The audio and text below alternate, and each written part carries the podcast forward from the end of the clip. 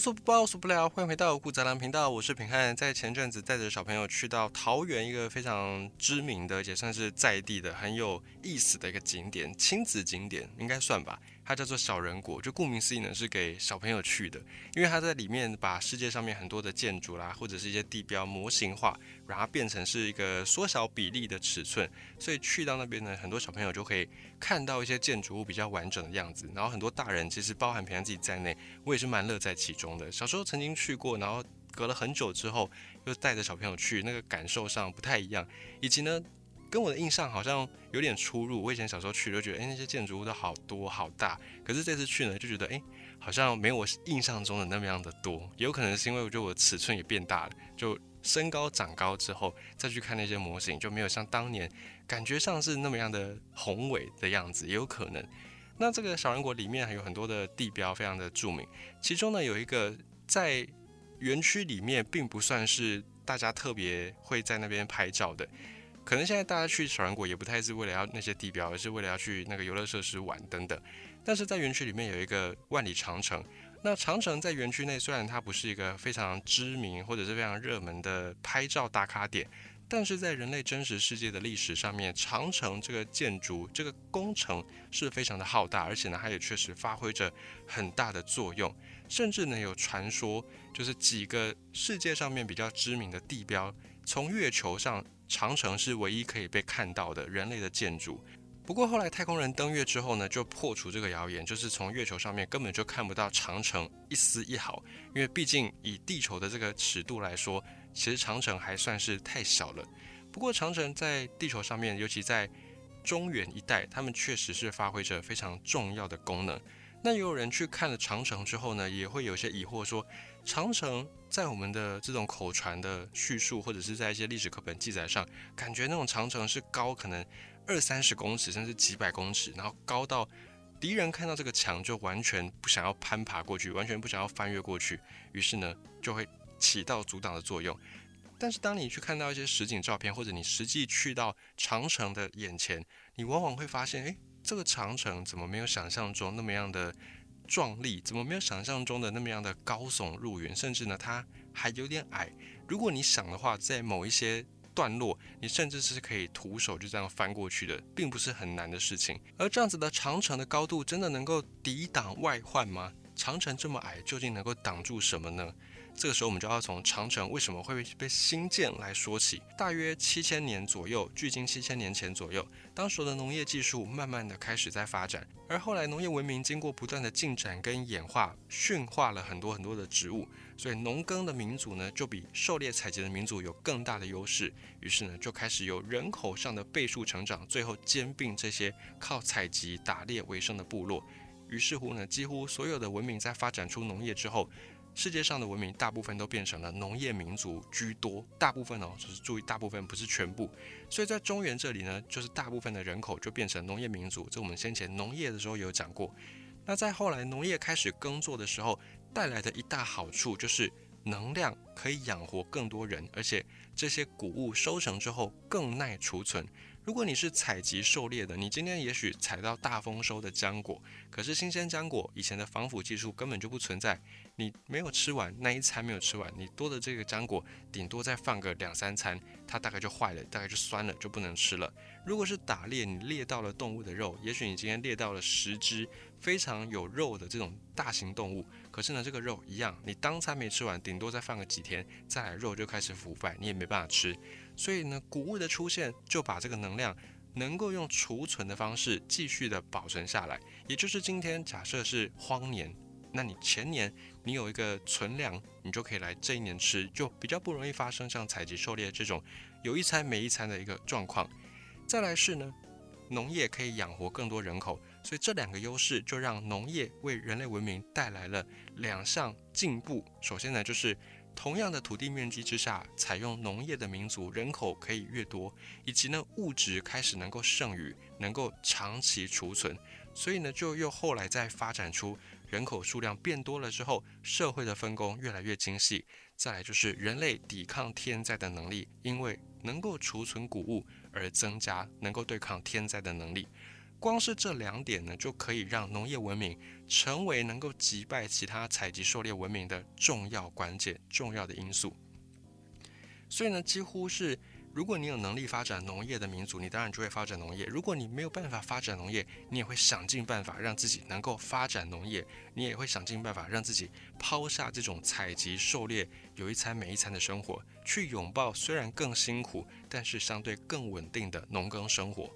不过呢，有时候天不从人愿，就算呢你有想要拥抱农业文明的一颗心，你也有着能够农耕的器具，但是你所在的地理条件如果不允许。那你也是一点办法都没有。再加上，如果你没有拥抱农业，那你周围的农耕文明，他们有更多人口，以及他们有更加精细的分工，他们可以储存更多资源，打造出更多武器。周围的这些农耕民族就会来欺负你，甚至消灭你。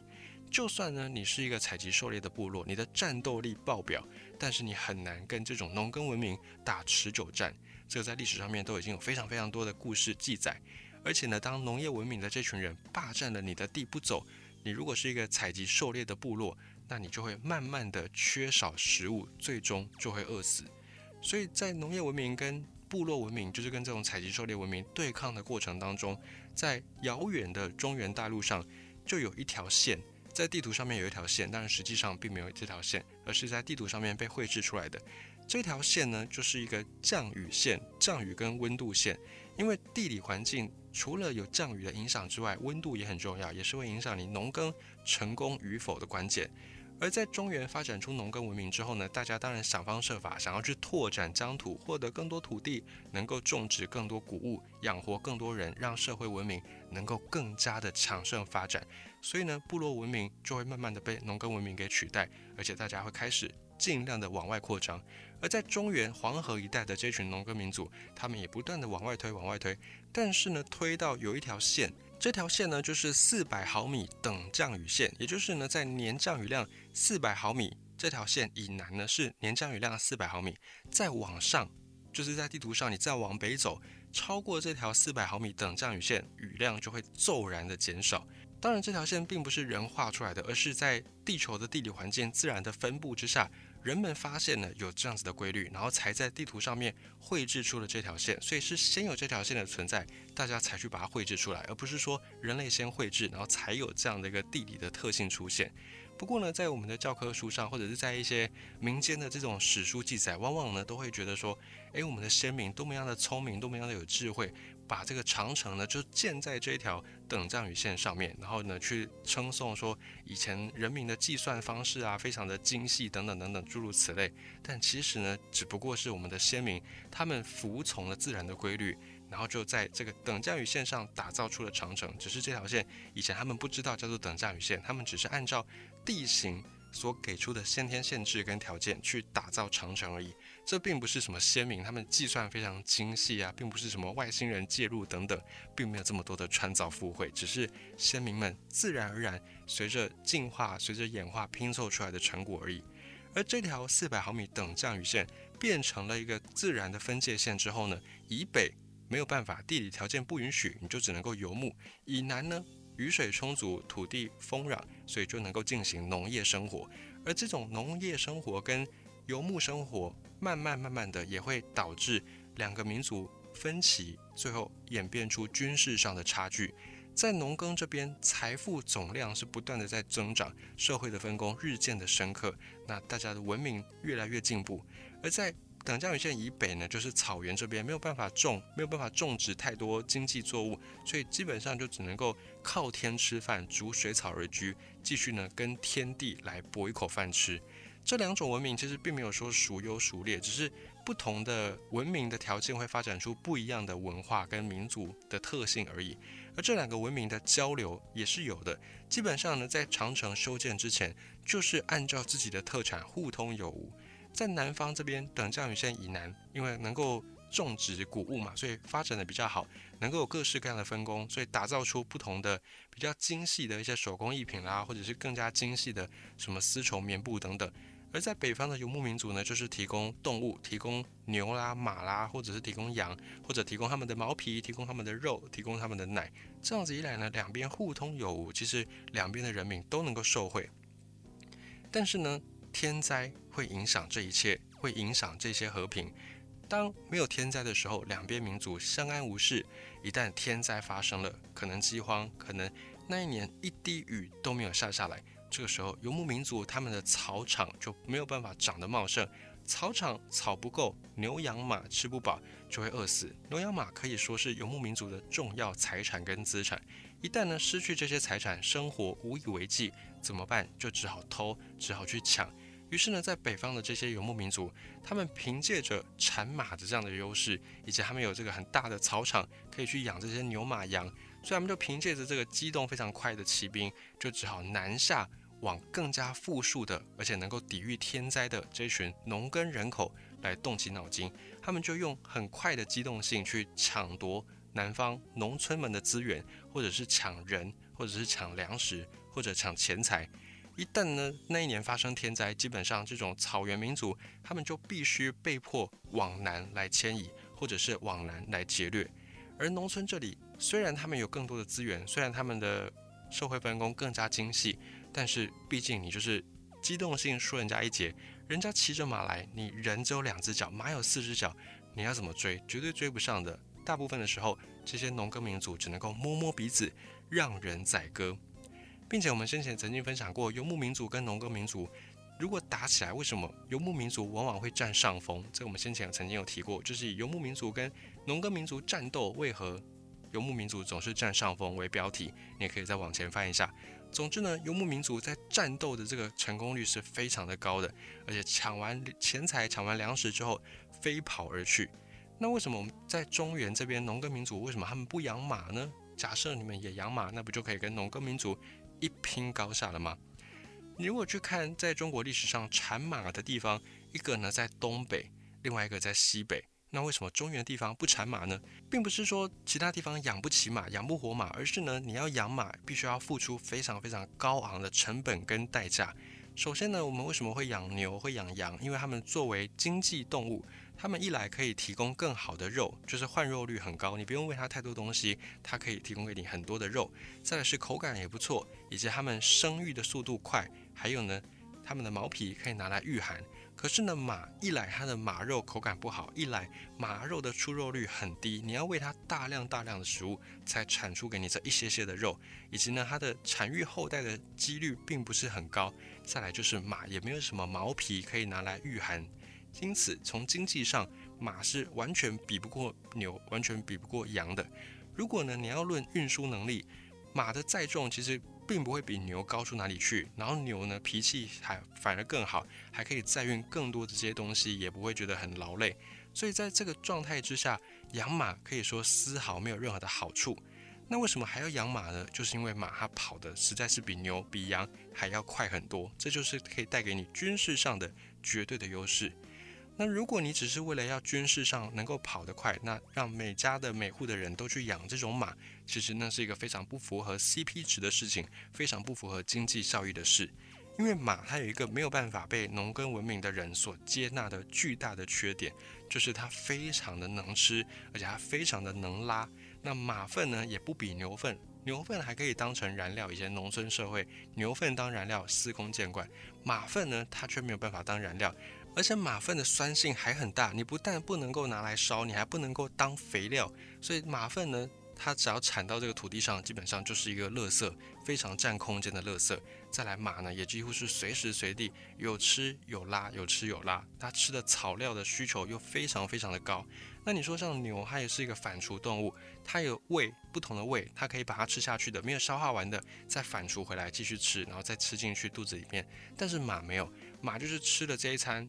下一餐还要再继续吃，然后下一餐再继续要提供新的草料，所以从喂养它的食物跟它能够提供给你的好处比起来呢，养马真的是一个巨大的耗费。那之所以在北方这群游牧民族他们能够养这么多马，是因为天地就是他们的草料场，就是提供他们无偿的、免费的、吃不完的饲料。所以游牧民族他们就只要骑着马，然后带着马去到有草生长的地方就可以了。但是农耕民族不一样。人类开始发展农业之后，基本上就跟土地绑定在一起的，也就是你世世代代就不能够离开这块土地，否则你就会失去农业文明带给你所有的这些好处。也因此呢，在土地有限的状况之下，农耕民族根本不可能把这些非常有限的资源全部拿来养马。也因此，农耕民族基本上没有办法去饲养这么多马，也就在战力上比不过游牧民族，这是一个很根本的原因。那么马到底多能吃呢？以同样的一块草场的土地面积来算，如果这块草场只能够养活一匹马，那你拿去养羊可以养活几十只羊，你就可以知道那个经济率是多么样的差。而马，如果你想要骑它，它也不是说随便你来它就让你骑，是需要进行一些手术的。你必须要对马进行弓形，也就是要把马变成有点类似像太监那样的一个感觉，要不然它的体内的某种雄性激素过高。其实它也是不会任你使唤的，所以你还要去帮它动一个手术。再来呢，考虑到马必须要很小的时候就要先实施这个手术，手术之后呢，你还要带它去恢复，你要带它去复健，还要经过一系列的手段，才有可以办法让它变成一个军事上面能够为你所用的马。那农耕民族之所以也不养马，是因为即便你今天这些经济条件你都克服了，你也有足够多的这些饲料可以喂养它。然后再来是，你也有专门的人力可以帮他们实施手术，然后再有专门的人力带他们去复健。但是你要马何用呢？你从你的家里面走到田里面也不过几步距离，你用牛都可能还嫌太慢了，就你用走的可能还比较快。那你要这么短的距离，你骑马完全没有任何的意义。就好像说，你今天要从你家去到对接的家、对接邻居的家，然后你要骑摩托车去。有时候你用走路的反而是还更快的这个道理，所以农耕民族完全没有养马的诱因。要是没有发生战争的话，完全不会想去养马。但是游牧民族不一样，游牧民族他们就有天然的草料场，天地就会滋生这些水草，让他们去喂养这些牲畜。所以对游牧民族来说，养马并不会构成太大的负担。而且呢，游牧民族没有一定要在同一块土地上生活不可。今天这块土地条件不好了，他们就再打包行囊往下一块土地去。所以马怎么吃怎么拉，跟游牧民族一点关系都没有。反正呢，整个天地就是他们的垃圾场，他们也不用再去清理这些粪便等等，就会导致游牧民族跟农耕民族有着基本上的这种差异，就在于养马这种动物。而不管在中原文明也好，或者在很多西方国家、西方的文明也好，你都可以看到马。这种动物，它在早期的时候是作为一种战略物资的，它是人类文明当中很初期、很早期的一种战略物资。它的地位呢，可能就是那个时代像现在的半导体的这种概念，谁掌握了马，谁就有在军事上面绝对的压制权。好，再回到长城这边，再回到长城的话题上。可是呢，面对到北方，就是等降雨线北方的这些游牧民族，假设碰到荒年、碰到天灾，他们就会往南劫掠。那南方的这群农耕民族没有办法对抗他们，因为他们速度太快了。要不然我们就也养马，我们就。不管，我们就克服一切我们刚才讲到的这些不经济的条件。反正呢，国家出钱，国家补助，所有的这些钱呢都不算问题。我们也养马来拼，东北西北才有办法产生两马。但是我们今天不管，我们就也来养马。这样会发生什么事呢？这个算盘马上就打不起来。因为养马就像我们刚才讲过的，糟蹋地。那养骑兵呢？如果你专门养一批骑兵，糟蹋你的钱。养骑兵是非常贵的，你不只要养一匹马，你还要去养一个专门。从事骑马打仗的军人，那军人通常都是在古代社会是不是生产的，就他们就是专门吃吃别人的粮食，然后专门要去保家卫国，专门去做训练。这个在农业社会是分工很细，是有这样子没错。可是呢，就会变成你要养一批骑兵，你首先要先花很多的资源去养马，然后再你还要训练一个专责的骑兵，这样就会糟蹋钱，养马就糟蹋地。再来是今天假设真的让你养出了一批骑兵好了，如果你要跟这些北方的游牧民族能够对战上面不要落于下风，你至少你的骑兵的数量要跟别人一样多吧。如果北方游牧民族他们的骑兵有一百支，那你至少要一百支的骑兵，你们才能够对战而不会落于下风。那如果你想要从根本上面遏制他们往南进犯，你势必要比他们的骑兵数量更多，让他们根本连来打的念头都不敢有。因此呢，你就要可能有。五百只，可能一千只，甚至可能要几万只的这种骑兵才能够去压制他们。那你要花费就是更多更多的资源，而且如果你真的这样做了，那你也等于是一种慢性自杀，因为你把你农耕文明本来的优势都舍弃掉了，你开始去逆天，你逆着系统去操作去养马，上天给你好的土地，给你好的降雨，你不拿来农耕，你拿去养马。